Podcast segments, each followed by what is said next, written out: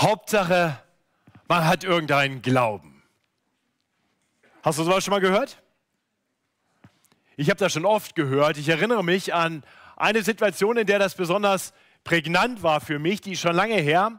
Vor knapp 20 Jahren war ich damals noch für die Firma Siemens aktiv in Dubai und ich hatte dort einen Partner in der Stadtverwaltung, mit der ich ähm, regelmäßig in Verhandlungen war, Taufik. Taufik kam aus Nordafrika und war überzeugter Moslem. Und äh, ich stand ihm oft gegenüber als überzeugter Christ und wir redeten über den Glauben. Und immer mal wieder beklagten wir miteinander, dass unser Glaube von vielen so falsch verstanden wird. Er erlebte das in Dubai, dass da so viele Menschen waren, die nominal Moslems waren, aber die gar nicht wirklich gläubig waren. Und ich sagte, und das wusste er auch in der westlichen Welt, bei uns ist das nicht anders. Ganz viele nennen sich Christen, wenige haben wirklich einen richtigen Glauben. Und eines Abends, als wir so am Ende des Arbeitstages darüber redeten, kam ein Kollege von mir vorbei, der hörte, wie wir so redeten und er meinte, uns ermutigen zu können und sagte, ja, Hauptsache, man glaubt halt richtig. Und ähm, meinte damit einfach, man muss so einen intensiven Glauben haben wie Taufik und ich. Taufik und ich schauten einander an und schauten ihn an und sagten, nein, nein, nein. Es ist schon entscheidend, was man glaubt. Nicht jeder Glaube rettet. Das hat meinen Kollegen sehr verwirrt. Der dachte, Intensivglauben ist gut genug. Aber nein, Taufik und ich, wir waren uns einig. Nur wahrer Glaube, nur der richtige Glaube rettet. Aber was genau ist eigentlich dieser richtige Glaube? Der uns allein retten kann. Wir reden als, als evangelische Christen oft davon, dass Rettung aus Glaube allein geschieht. Aber es ist natürlich nicht irgendein Glaube, der uns allein rettet, sondern es ist der richtige Glaube. Um diesen richtigen Glauben geht es im heutigen Predigtext. Wir werden in unserem heutigen Predigtext nämlich tatsächlich einen falschen Glauben sehen, den Glauben vieler. Und wir werden den wahren Glauben sehen, der allein zur Rettung führt. Unser Predigtext für heute, in Fortsetzung unserer Predigtreihe durch die ersten Kapitel des Johannesevangeliums, sind die letzten zwölf Verse von Johannes 4. Ähm, in Johannes 4 war Jesus auf dem Weg gewesen von Judäa, er war in Jerusalem gewesen, hatte dort ein großes Fest gefeiert und er war nun auf dem Weg zurück in seine Heimatregion nach Galiläa. Das begann in Kapitel 4, Vers 2, äh, wo wir schon gesehen hat, dass es da heißt, obwohl Jesus, ähm, nee, Vers 3, er verließ Judäa und ging wieder nach Galiläa, er musste aber durch Samarien reisen. Sondern war er eine kurze Zeit in Samarien und jetzt kommt er nach Galiläa. Und da beginnt unser heutiger Predigtext, Kapitel 4, ab Vers 43. Ich lese uns unseren heutigen Predigtext. Aber nach zwei Tagen ging er, Jesus, von dort weiter nach Galiläa denn er selber, Jesus, bezeugte, dass ein Prophet daheim nicht, nichts gilt. Als er nun nach Galiläa kam, nahmen ihn die Galiläer auf, die alles gesehen hatten, was er in Jerusalem und auf dem Fest getan hatte. Denn sie waren auch zum Fest gekommen. Und Jesus kam abermals nach Kana in Galiläa, wo er das Wasser zu Wein gemacht hatte. Und es war ein Mann im Dienst des Königs, dessen Sohn lag krank in Kapernaum. Dieser hörte, dass Jesus aus Judäa nach Galiläa kam und ging hin zu ihm und bat ihn, herabzukommen, um seinem Sohn zu helfen. Denn der war todkrank. Und Jesus sprach zu ihm, wenn ihr nicht Zeichen und Wunder seht, so glaubt ihr nicht. Der Mann sprach zu ihm, Herr, komm herab, ehe mein Kind stirbt. Jesus spricht zu ihm, geh hin, dein Sohn lebt. Der Mensch glaubte dem Wort, das Jesus zu ihm sagte und ging hin. Und während er hinabging, begegneten ihm seine Knechte und sagten, dein Kind lebt. Da erforschte er von ihnen die Stunde, in der es besser mit ihm geworden war, und sie antworteten ihm, gestern um die siebte Stunde verließ ihn das Fieber. Da merkte der Mann, dass es die Stunde war, in der Jesus zu ihm gesagt hatte, dein Sohn lebt. Und er glaubte mit seinem ganzen Hause. Das ist nun das zweite Zeichen, das Jesus tat, als er aus Judäa nach Galiläa kam. Ich möchte mit uns beten. Himmlischer Vater, wir wollen dich bitten, dass dieses Wort, dass dieser Text für uns ganz lebendig wird. Ja, wir wollen dich bitten, dass du uns hilfst zu erkennen, was falsch war an dem Glauben der Galiläer und hilf uns zu erkennen, was wahr und gut und richtig war im Glauben des Vaters. Ja, hilf uns, dass wir uns durch dein Wort so zurüsten lassen, dass wir den Glauben haben, der dir gefällt. Stärke unseren Glauben, den Glauben, durch den wir gerettet werden. Herr, tu das zu deiner Ehre und zu unserem Besten. Das erbitten wir durch Jesus Christus, den, an den wir glauben. Amen. Wir wollen zuerst also sehen, dass Jesus jetzt hier zurückkommt nach Galiläa und dort einen Glauben vorfindet, der ihm nicht gefällt.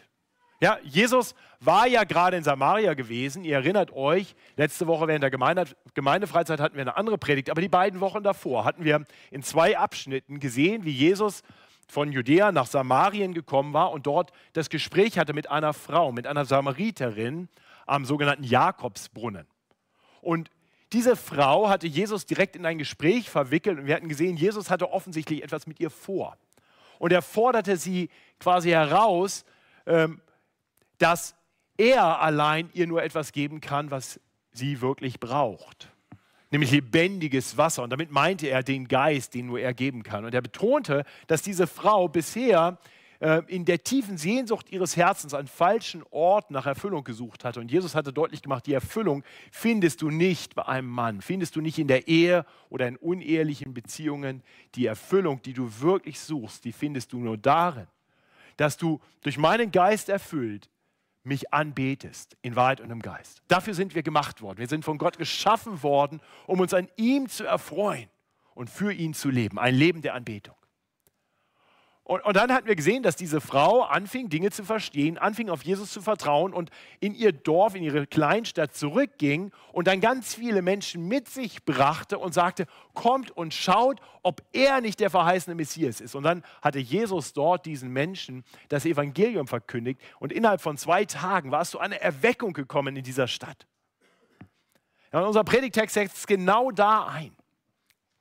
Aber nach zwei Tagen also nach zwei Tagen von Erweckungspredigten, nach zwei Tagen dessen, wonach sich alle sehnen, einer großen Erweckung, die ausbricht. Menschen hören ihn und glauben ihm und kommen zum Glauben und werden gerettet. Nach zwei solchen Tagen heißt es, ging er von dort weiter nach Galiläa. Denn er selber, Jesus, bezeugte, dass ein Prophet daheim nichts gilt. Als er nun nach Galiläa kam, nahm ihn die, nahmen ihn die Galiläer auf. Ich weiß nicht, wenn man diese Verse mal langsam liest, dann merkt man, das ist total schräg. Das ist eigentlich alles schräg an diesen beiden Versen. Du bist an einem Ort totaler Erweckung, den Ort, wo du von Gott gebraucht wirst, wie man sich das nur wünschen kann. Und dann geht er weg von dort, denn er geht jetzt dahin, wo er nichts gilt. Jesus, was machst du hier? Und, und nur nachdem er dann gerade gesagt hat, er bezeugt es ja, dass, dass er, er ist der Prophet, daheim nichts gilt, daheim, das ist Galiläa, ja, äh, denn da ist er aufgewachsen, Nazareth ist die Stadt, wo er war. Manche meinen, er wäre aus Judäa weggegangen und da hätte er nichts gegolten. Nee, nee, nee. Galiläa ist der Ort, wo er nichts gilt. Jesus gebraucht nämlich das gleiche Zitat äh, zu einem anderen Zeitpunkt nochmal und dann ganz eindeutig im Hinblick auf Nazareth in Galiläa. Also Jesus geht an den Ort, von dem er sagt, da gilt er nichts. Warum auch immer. Und dann heißt es, als er nun nach Galiläa kam, nahmen ihn die Galiläer auf. Okay, also erst macht Jesus das echt seltsam. Er verlässt den Ort, wo er, wo er beliebt ist, wo er ankommt, wo er was bewegt, um an einen Ort zu gehen, wo er nichts gilt, wie er selber sagt. Und dann wird uns direkt im nächsten Satz gesagt, und die nahmen ihn auf. Das klingt ja eigentlich so nach dem er da doch was galt. Alles seltsam. Ich hoffe, ihr merkt das. Es ist manchmal hilfreich, mal so ein bisschen innezuhalten und zu merken, der Text will uns, glaube ich, gerade durch diese komischen Aussagen etwas vor Augen führen. Äh, das ist so ein, so ein Abschnitt, wo man langsam liest und nochmal liest und sagt, warte, habe ich das jetzt gerade richtig gelesen? Stand da denn? Obwohl, hätte besser gepasst. Und die Galiläer nahmen ihn nicht auf, das hätte besser gepasst. Was ist hier los? Nun, wir haben schon bedacht, dass Jesus immer wieder an Orte ging, von denen man dachte, da sollte er eigentlich nicht hingehen, so wie nach Samarien, weil er genau wusste, dass Gott mit ihm etwas vorhatte. Nichts in seinem Leben war Zufall. Jesus geht dahin, obwohl er dort nichts gilt, weil Gott ihn dort in irgendeiner Weise gebrauchen will. Aber der Grund der freundlichen Aufnahme war jetzt nicht, dass die Menschen ihn doch sehr wertschätzten, diesen Propheten. Dass sie ihn liebten und, und hören wollten, was der Prophet nun zu sagen hatte. Ja, das wird deutlich, wenn wir weiterlesen, warum sie ihn aufnahmen, hatte nämlich zu tun mit dem, was er zuvor getan hatte.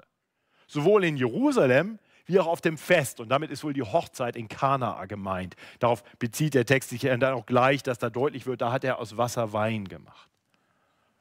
Das heißt, die Menschen hatten Jesus erlebt. Sie hatten erlebt, dass er Wunder tun konnte. Für sie war Jesus interessant, weil er Zeichen und Wunder tat. Sie wollten nicht seine Worte hören, sie wollten seine Taten sehen. Deswegen nahmen sie ihn auf. Als Prophet galt er dort noch lange nichts. Er galt dort nur etwas als der Mann, der Zeichen und Wunder tat. Und genau das spricht Jesus dann ja auch an. Nachdem dieser Mann aus dem Dienst des Königs Jesus gebeten hatte, mit ihm nach Kapernaum zu kommen, um seinen kranken Sohn zu heilen, ähm, hatte Jesus ja dann die Menschen allgemein angesprochen. Das haben wir gesehen. Er, er sagt dann nicht du, sondern er sagt dann ihr. Vers 48, wenn ihr nicht Zeichen und Wunder seht, so glaubt ihr nicht. Hier sehen wir ein Urteil. Jesus kommt also an diesen Ort, weil er da irgendwie hingehen muss, aber er gilt dort nicht und er betont das, denn dieser Glaube glaubt nicht wirklich an ihn als einen Prophet, der etwas zu sagen hat. Wenn sie nicht sehen, was er tut, hat er für sie keine Bedeutung. Okay, ich gebe zu, das war jetzt ein bisschen komplizierter Anfang einer Predigt.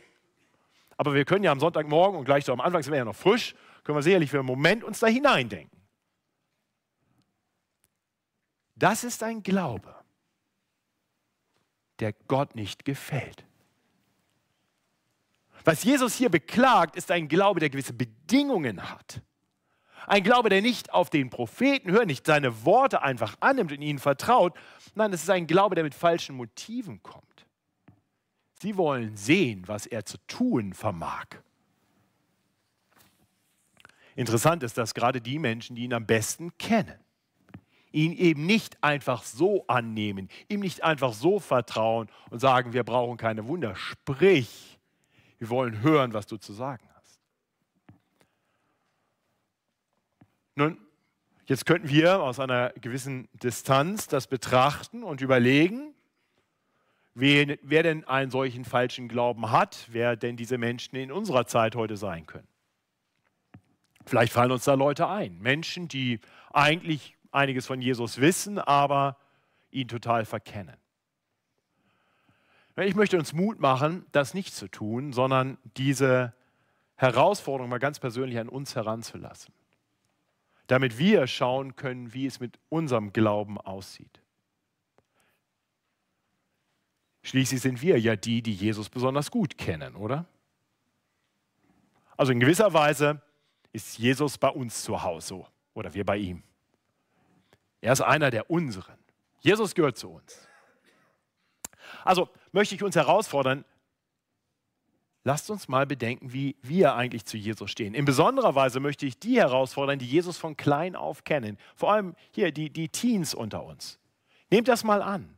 Denkt mal für einen Moment drüber nach. Ich bin mir sicher, ihr alle kennt Jesus. Denn ihr habt von klein auf von Jesus gehört. Das wahrscheinlich zu Hause und sicher auch hier in der Gemeinde. In Kinderbibeln und Bibelgeschichten von Jesus. Aber ihr Lieben, ganz ehrlich, die meisten Kinderbibelgeschichten sind nicht sonderlich hilfreich. Denn die meisten Kinderbibelgeschichten liefern ein verzerrtes Jesusbild. Da lesen wir immer nur von dem lieben Jesus, der uns so lieb hat und uns helfen will, der will uns Gutes geben und wir lesen ganz viel über seine Wunder. Oder? Könnte man nicken, wenn es stimmt. Viele Wundergeschichten, viele spektakuläre Dinge, die Jesus tut. Und dann werdet ihr älter, ihr seid schon etwas älter, deswegen seid ihr hier mit dem Gottesdienst. Und ihr müsst feststellen, Jesus, wie ich ihn erlebe, der Jesus ist nicht so wie der, der mir in meiner Kinderbibel vorgestellt wurde. Ich sehe nicht, dass er mir immer hilft. Ich erlebe Leid. Nicht jedes Gebet wird beantwortet. Und Wunder, nee, ganz ehrlich, erlebe ich eigentlich auch nicht. Und dann stellen wir fest, Jesus liefert nicht das, was uns versprochen wurde. Ich, ich glaube, wir dürfen uns gar nicht wundern, dass viele Kinder, wenn sie größer werden, sich von Jesus abwenden. Obwohl sie ihn von klein auf kannten. Weil Jesus in ihrer Erfahrung einfach nicht der ist, von dem sie immer gehört haben. Und viele andere bleiben dabei und werden groß und älter, so wie vielleicht manche Ältere hier unter uns. Und wir sagen, ja, wir halten schon noch an Jesus fest, aber wir haben gelernt, unsere Erwartungen einfach ein bisschen zurückzuschrauben. Wir haben keine großen Erwartungen mehr an Jesus. Weil wir natürlich erlebt haben, dass es nicht so einfach ist. Dass Jesus eben doch einfach oft nicht das tut, was wir uns erhofft haben. Und ich möchte deutlich sagen, egal ob du 13 oder 30 oder 73 oder was auch immer du bist. Das Problem ist einfach, dass wir oft falsche Vorstellungen von Jesus haben ein falsches Jesusbild. Und meist dann auch falsche Vorstellungen von uns selbst und davon, was wir wirklich brauchen. Seht ihr, das war das Problem der Menschen in Galiläa. Sie hatten eine gewisse Erwartung an Jesus, sie hatten eine gewisse Vorstellung. Sie hatten erlebt, dass Jesus Zeichen und Wunder getan hatte. Sie fanden das klasse, sie feierten Jesus. Jesus hatte etwas zu bieten. Diesen Jesus wollten sie. Aber dann erlebten sie, dass Jesus eben nicht mehr ihren Erwartungen entsprach und Jesus verlor ganz schnell an Popularität. Nicht alles, was sie von Jesus wollten, war das, was sie meinten von Jesus zu wissen. Zeichen und Wunder. Und dabei verkannten sie, wer Jesus wirklich ist. Sie verkannten, dass Jesus so viel mehr ist als nur ein Wundertäter. Sie verkannten, dass Jesus gekommen war, um so viel mehr zu geben als nur ein paar Wunder oder um ein paar Wünsche zu erfüllen. Seht ihr, ein, ein Glaube einfach nur daran, dass Jesus lieb ist und Wunder tun kann, ein solcher Glaube gefällt Jesus letztendlich nicht. Jesus will, dass wir auf ihn hören dass wir ihn wirklich kennenlernen und dass wir uns ihm wirklich anvertrauen. Jesus beschreibt sie in Vers 44 selbst ganz bewusst als ein Prophet. Das heißt, als ein Mann, der gekommen ist, um göttliche Wahrheit in das Leben von uns hineinzusprechen. Die Propheten im Alten Testament haben vieles gesagt, erst einmal, um den Menschen zu helfen, sich selbst zu erkennen und dann ihre Situation vor Gott zu erkennen. Und so kommt Jesus. Er kommt um eine Botschaft weiterzugeben. In Vers 42 am Ende des Predigtextes der letzten ähm, Predigt aus dem Johannesevangelium hatten wir gesehen, dass Jesus beschrieben wird als der Weltheiland. Und auch das ist wichtig und wahr. Jesus ist gekommen als Retter der Welt. Und so möchte ich dich heute Vormittag fragen, kennst du Jesus so?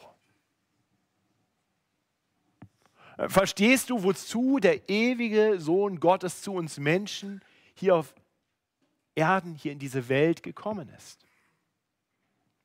Ich möchte uns wirklich ermutigen, nicht vorschnell einfach so unser Jesusbild zementiert zu haben,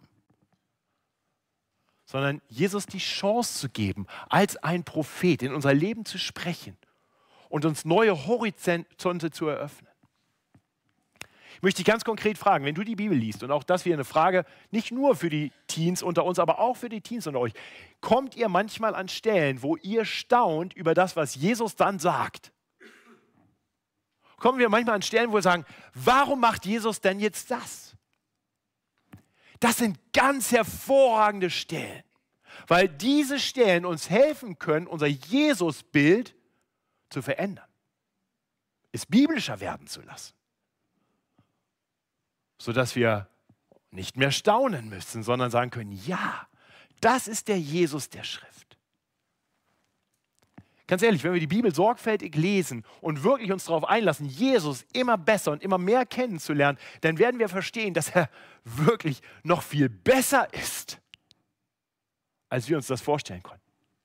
Aber wir werden dann eben auch einige Dinge erkennen, die uns im ersten Moment erstmal vielleicht etwas schwer vorkommen. Wir, wir werden sehen, dass Jesus eben nicht einfach irgendwie so ein Kuschelbär ist, der einen so ein bisschen tröstet, wenn es einem nicht so gut geht, oder ein Weihnachtsmann, der einem gibt, was man gerne hätte. Nein, wir werden, wir werden, wenn wir die Evangelien sorgfältig lesen, erkennen, dass Jesus eine über allem anderen angeordnete Liebe hat. Eine Liebe zu seinem himmlischen Vater. Wir werden sehen, wie Jesus Heiligkeit liebt und Sünde hasst. Wir werden erkennen, dass Jesus, weil er das Heilige liebt und die Sünde hasst, eines Tages diese Welt richten wird, um all dem Bösen ein Ende zu machen. Aber wir werden auch sehen, dass Jesus nicht nur seinen Vater liebt, sondern auch uns Menschen. Und dass er genau deshalb überhaupt in diese Welt gekommen ist, weil er uns sieht, wie wir wirklich sind, als Menschen, die ein grundsätzliches Problem mit Gott im Vater haben weil wir eben nicht heilig, sondern sündig sind, weil wir immer wieder Dinge tun, die gegen das sind, was Gott uns sagt. Und Jesus ist gekommen, um uns aus dieser Not zu befreien. Er hat so viel mehr für uns als einfach ein paar Wunder. Er kommt als der Retter, den wir existenziell brauchen. Er kommt als der, der uns aus dieser Welt mit allem Leid befreien kann, hinein in eine Herrlichkeit in der Ewigkeit, die so viel besser ist als alles, was wir in unseren lächerlich kleinen Gebeten manchmal erbitten. Ich hoffe, ihr erkennt das. Jesus kam zu uns Menschen, weil wir ohne ihn verloren wären. Deswegen wollte er, dass die Menschen nicht einfach nur über seine Wunder staunen. Jesus suchte nicht einfach einen Fanclub. Er wollte, dass wir auf ihn hören. Und sein erster Ruf ist ein so wichtiger Ruf, denn er ruft den Menschen zu, kehrt um von euren falschen Wegen. Vertraut euch mir an, denn ich bin gekommen, um Sünder zu retten. Ja, nur wenn wir das tun, wenn wir uns Jesus so anvertrauen, dann hat er uns wirklich etwas zu bieten. Dieses auf Jesus vertrauen, wirklich sich an ihn im Glauben hängen, das ist der wahre Glaube, der zur Rettung führt. Ich hoffe, du kennst Jesus so. Jeder andere Glaube gefällt Jesus nicht. Ja, Jesus sagt an anderer Stelle selbst, dass, dass nicht alle, die zu ihm sagen, Herr, Herr, in das Himmelreich kommen werden. Es gibt einen Glauben an Jesus, der ihm nicht gefällt und der nicht zur Rettung führt. Deswegen ist es entscheidend, dass wir den wahren Glauben haben, den richtigen Glauben haben. Nun, dieser Text, den wir heute betrachten, zeigt uns nicht nur den falschen Glauben der Galiläer, ein Glauben, der Jesus nicht gefällt, den er hier anklagt, nein, wir lesen hier auch von einem Mann, der einen Glauben hat, der zur Rettung führt. Das ist der zweite Punkt in dieser Predigt.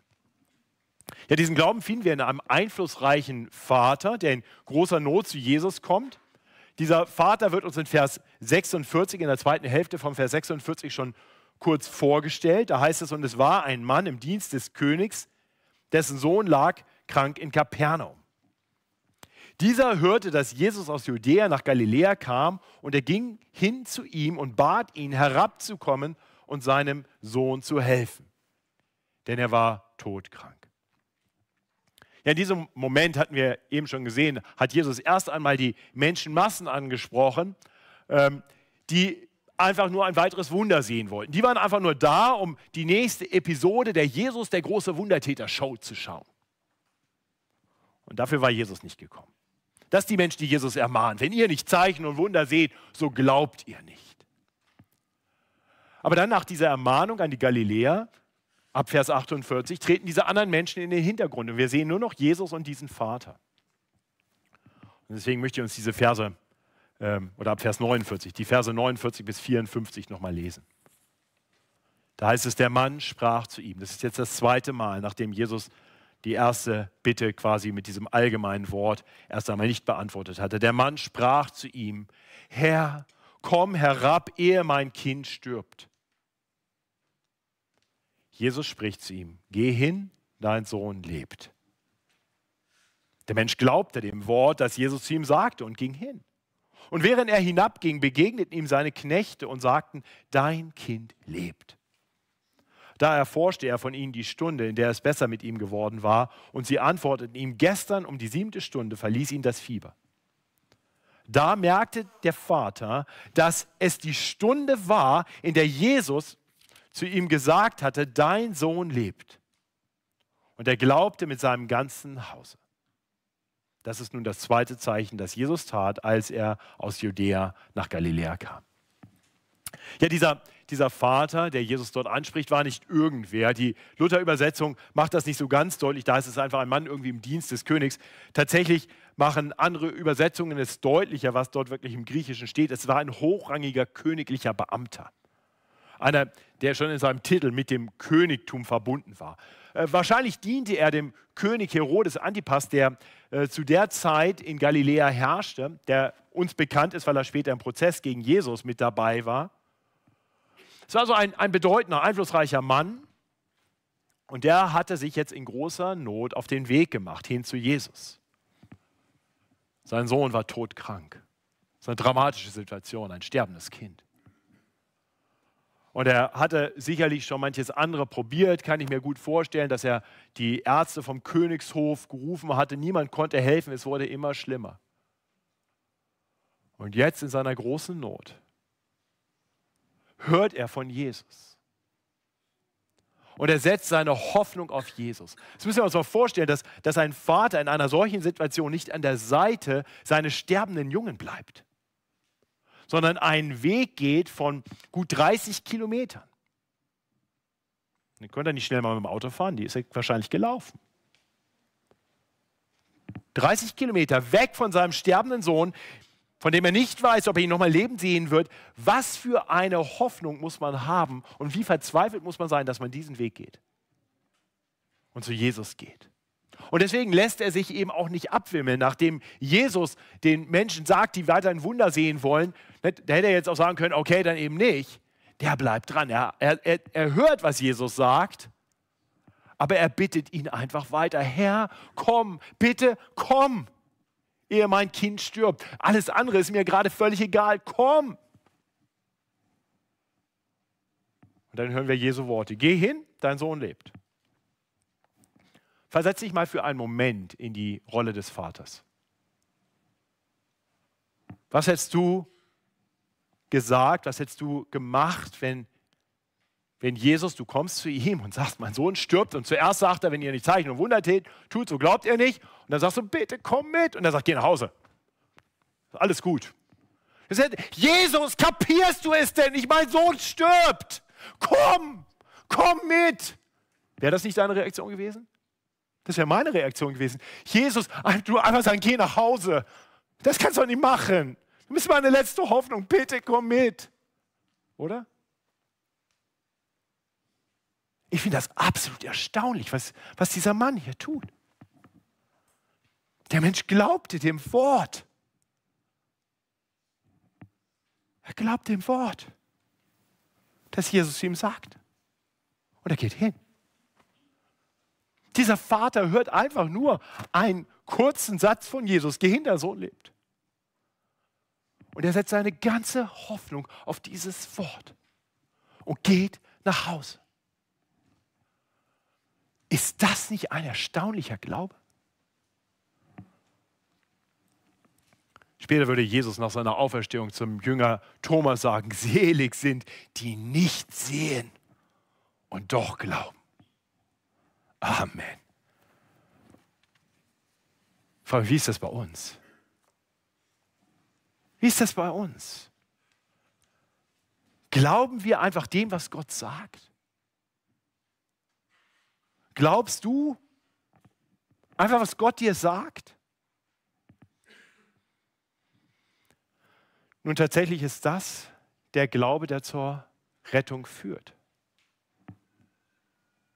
Die Grundlage der Rettung, die wir alle brauchen und die noch viel größer ist als, als die Heilung eines, eines Menschen, basiert darauf, dass wir dem Wort vertrauen.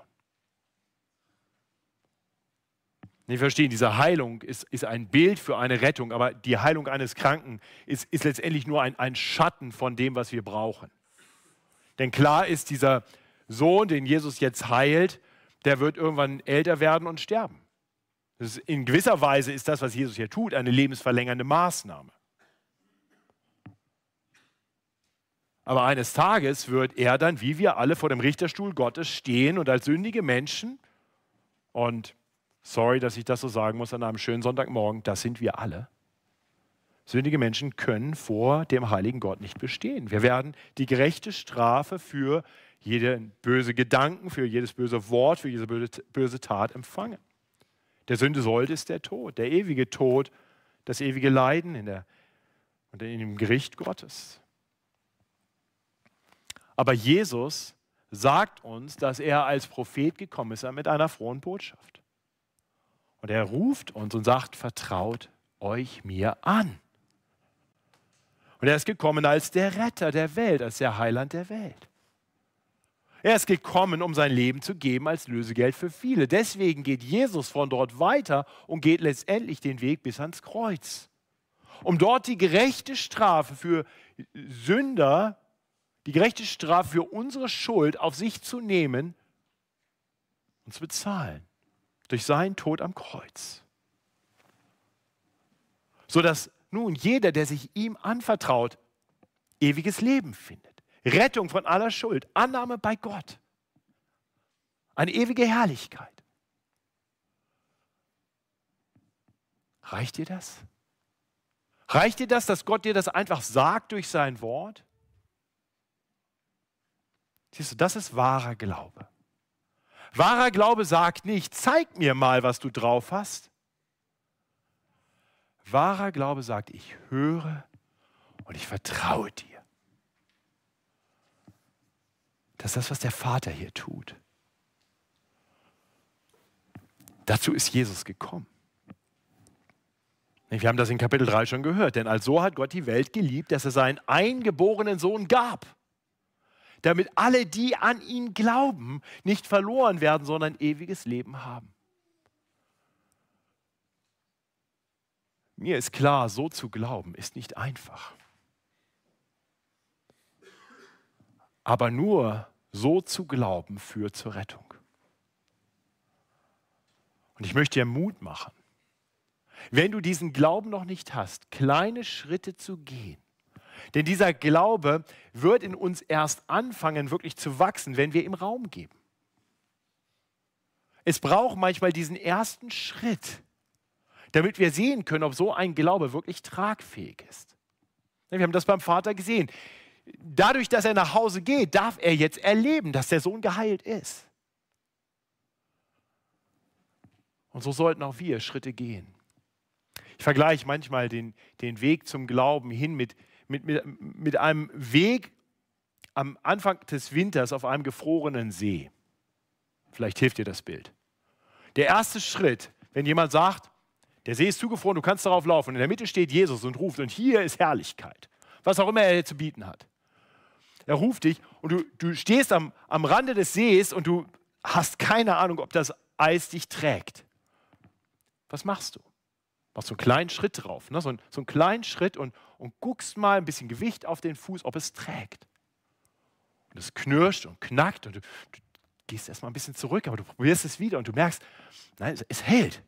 Es hält. Und, und, dann, und dann gehst du den nächsten Schritt und es knirscht und knackt, aber du merkst, es, es, es trägt. Und, und so kannst du langsam weitergehen und machst Schritte. Und nur dadurch, dass du diese Schritte des Glaubens gehst, kannst du erleben, dass es wirklich tragfähig ist. So ist das mit dem christlichen Glauben. Höre auf sein Wort und fang an, auf das Wort nicht nur zu hören, sondern ihm zu folgen, zu tun, was es dir sagt. Und du wirst erleben, das, was der Herr dir sagt, das ist zuverlässig und wahr. Und so wirst du zur Rettung kommen. Wenn du Fragen dazu hast, dann, dann möchte ich einfach die Einladung nochmal wiederholen. Am Dienstag um 19 Uhr fangen wir hier in der Gemeinde, unten im, im Raum, im Foyer oder hinterm Foyer, den Christian Entdeckenkurs an. Da wollen wir diesen Fragen nachgehen. Geh diesen Fragen nach. Geh diesen ersten Schritt aufs Eis und erlebe, dass es tragfähig ist. Der Vater glaubt und er darf erleben, dass das, was Jesus gesagt hat, zuverlässig und wahr ist. Er geht den Weg nach Hause und auf dem Heimweg kommt ihm einer seiner Knechte entgegen und berichtet ihm, dass sein Kind lebt, dass es wieder gesund geworden ist. Und der Vater sagt nicht, oh, nochmal Glück gehabt. Der Vater sagt, wann? Wann ging es ihm besser? Seht ihr, der Vater ahnt sofort, das war Jesus. Und der Knecht bestätigt, es war genau die Stunde, zu der Jesus zu ihm gesagt hatte, dein Sohn lebt. Und so ist der Vater voller Freude. Und es wird nicht weiter beschrieben, was geschieht. Es heißt einfach nur, und er glaubte mit seinem ganzen Hause. Das ist der wahre Glaube, der zur Rettung führt. Das ist der Glaube, der uns hier vor Augen gemalt wird. Und das ist der Glaube, dem wir nacheifern dürfen. Und so möchte ich einfach am Ende dieser Predigt fünf Aspekte dieses wahren Glaubens mit uns bedenken. Fünf Aspekte wahren Glaubens, die wir aus diesem Bericht lernen können. Der erste Aspekt, und vielleicht lohnt es sich mitzuschreiben, wenn du einen Stift dabei hast. Wahrer Glaube geht mit jeder Not zu Jesus. Wahrer Glaube geht mit jeder Not zu Jesus. Ja, der Vater erkannte die große Not seines sterbenden Sohnes und er, und er geht damit zu Jesus. Ich hoffe, du erkennst deine größte Not. Die Last deiner Sünde.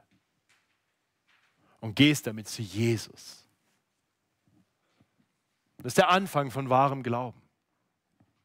Und ich hoffe, dass wir, die wir diesen Schritt zu Jesus gegangen sind, die wir darauf vertrauen, dass Jesus uns durch seinen Tod am Kreuz und seine Auferstehung die Gewissheit gibt, dass unsere Schuld bezahlt ist und wir bei ihm ewiges Leben finden, dass wir anerkennen, dieser Jesus, der sich so selbstlos, so aufopferungsvoll um unsere größte Not gekümmert hat, dass dieser Jesus uns sicherlich auch alles andere geben wird, was wir wirklich brauchen für dieses Leben und für die Ewigkeit.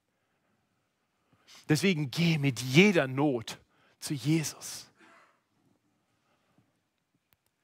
Wahrer Glaube geht mit jeder Not zu Jesus.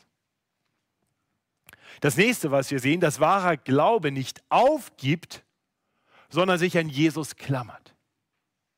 Der Vater fragt nicht nur einmal, selbst nach dieser Zurechtweisung von Jesus an die Galiläer, gibt er nicht auf. Er klammert sich an Jesus und bittet weiter, bis Jesus ihm zusagt, dass sein Sohn lebt. Und da darf er, er darf erleben, Jesus hilft. Aber eben nicht beim ersten Mal. Und ich denke, wir alle wissen auch, dass Gott manche Gebete nicht so schnell und so beantwortet, wie wir das wollen. Nun, wahrer Glaube gibt nicht auf. So ein, ein irgendwie Glaube an Jesus, der sagt, ich habe schon drei Dinge probiert, jetzt bete ich mal, mal schauen, ob das funktioniert und dann probiere ich noch mal ein paar andere Dinge. Wahrer Glaube sagt, wohin sonst sollen wir gehen? Wir bleiben bei dir, wir bitten weiter dich. Du allein kannst helfen. Wahrer Glaube hart aus. Er klammert sich an Jesus. Ich hoffe, dass uns dieser Text eine Ermutigung ist, dran zu bleiben an Jesus, nicht aufzuhören, ihn zu bitten. Die Bibel fordert uns mehrfach dazu auf, weiter zu bitten, inständig, beharrlich weiter zu beten. Ja, manchmal kriegen wir nicht das, was wir wollen, aber der liebende Vater gibt uns immer das, was wir wirklich brauchen. Deswegen klammer dich an Jesus. Drittens, wahrer Glaube vertraut auf Gottes Wort und handelt danach. Das haben wir hier gesehen, wie der Vater dem Wort vertraut und dann entsprechend einfach nach Hause geht. Und er lebt, Gottes Wort ist wirklich vertrauenswürdig. Ich glaube, wir alle kämpfen an diesem Punkt.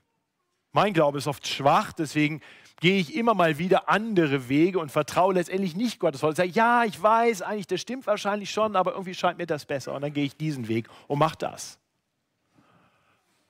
Mein Gebet ist, Herr, schenk mir mehr Glauben. Schenk mir mehr Glauben, hilf mir zu wachsen in diesem Glauben. Ich möchte mehr und mir dir so vertrauen, dass ich konsequent tue, was du sagst, weil ich darauf vertraue, dass du es unendlich gut mit mir meinst. Das tut wahrer Glaube. Der erlebt, dass, dass Jesus allein Worte des ewigen Lebens hat. Wir wollen sein Wort hören, denn sein Wort ist die Wahrheit und wir wollen danach leben. Wahrer Glaube tut das. Möge dieser Glaube in uns weiter wachsen. Viertens, wahrer Glaube erkennt dankbar Gottes Hilfe an. Ja, der Vater geht nach Hause, hört, sein Sohn lebt und er sagt nicht einfach, okay, wir machen fest, super, hat ja doch, dann war er vielleicht gar nicht so krank. Und ich habe mich gefragt, bin ich so? Wie oft bete ich am Morgen für Dinge und am Abend denke ich, ach, der Tag ist ganz gut gelaufen, habe ich wieder gut gemacht. Okay, ihr kennt das nicht, keiner lacht, okay, nur ich. Oh, oder vielleicht doch nicht.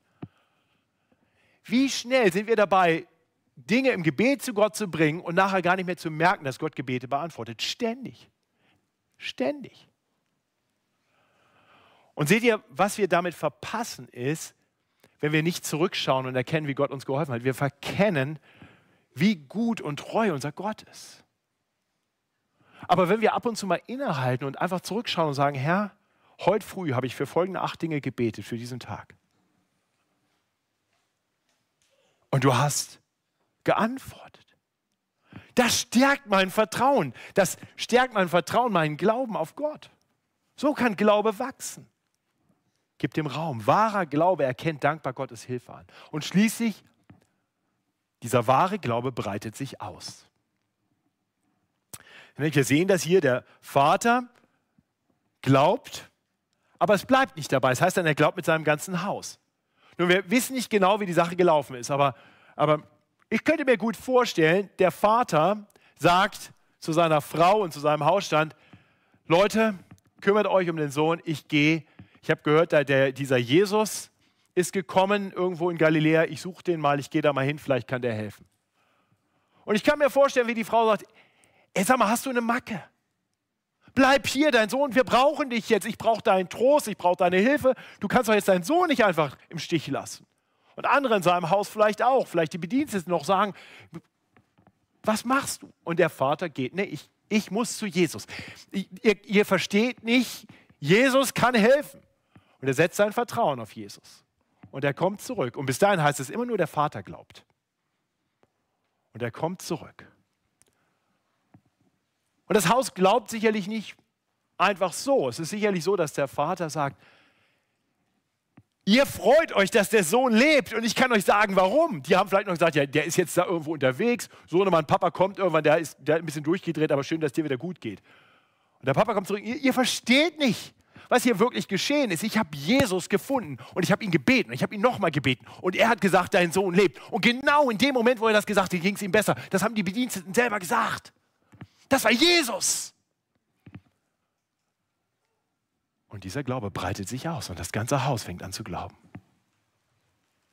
Seht ihr, das wünsche ich uns auch, einen, einen wahren, tiefen Glauben, der nicht schweigen kann von dem, was wir erlebt haben. Wahrer Glaube breitet sich aus. Mein Gebet für diesen Morgen und für uns hier und heute ist, dass das Zeugnis des Vaters, dass das Werk von Jesus Christus dazu führt, dass sich der Glaube auch hier weiter ausbreitet. Dass wir wachsen in diesem wahren Glauben, der allein rettet. Ich bete mit uns. Himmlischer Vater, das ist unser Gebet, dass dein heiliges Wort sich in unserem Leben ganz praktisch immer wieder neu als zuverlässig erweist. Denn das ist es, denn du bist zuverlässig und treu. Und dein Wort ist die Wahrheit. Herr, vergib uns, dass unser Glaube oft schwach ist, dass wir oft auf die falschen Dinge setzen. Herr, vergib uns, dass wir so oft uns mit einem Jesusbild zufrieden geben, das nicht wirklich biblisch ist, das nur ein Zerrbild ist. Herr, wir wollen dich mehr erkennen. Wir wollen dich mehr und mehr erkennen in deiner ganzen Herrlichkeit, in deiner ganzen Güte und Treue, sodass wir unseren Glauben, unsere ganze Hoffnung auf dich setzen und für dich leben. Herr, und dann hilf uns, Beobachter deiner wirksamen Gnade zu sein, sodass wir Zeugnis geben können von dir, dem Herrn, der allein rettet, durch Glauben. Amen.